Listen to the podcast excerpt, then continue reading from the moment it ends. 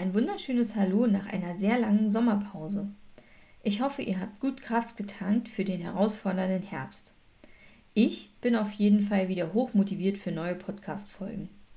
Die siebte Folge trägt den Titel Ist Gleichberechtigung möglich nur mit dem neuen Sprachgebrauch?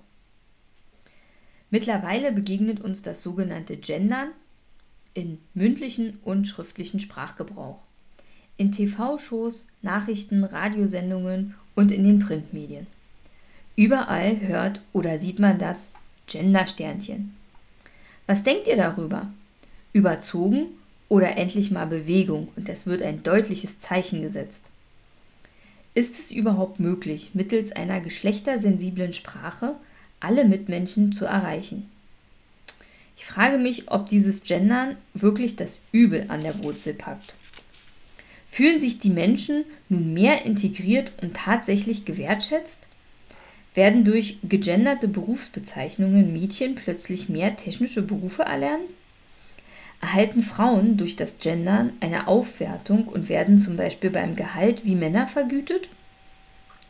Was ist mit den Wörtern wie Muttiheft oder Muttersprache?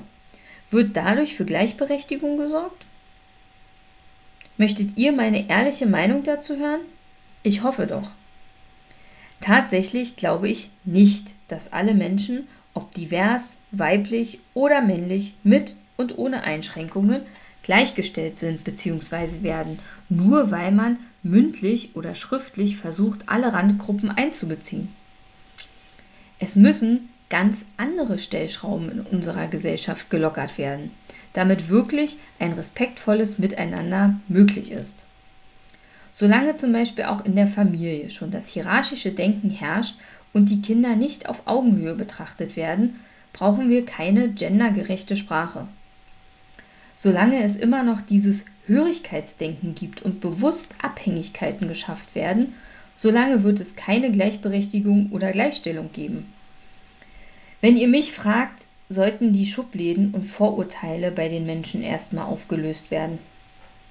Fahrt doch einmal mit den öffentlichen Verkehrsmitteln. Wen trefft ihr da?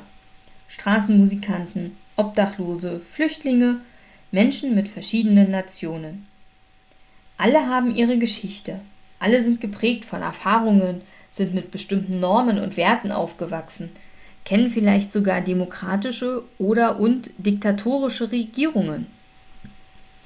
Wir alle sind geprägt durch verschiedene Sozialisationen. Wenn ihr mich fragt, sollte niemand vorverurteilt werden, wenn man sich nicht miteinander unterhalten hat. Und jetzt hier zum Beispiel mal eine entscheidende Frage. Kann jemand, der sich seine Haare bunt färbt und homosexuell ist, nicht auch ein Land regieren?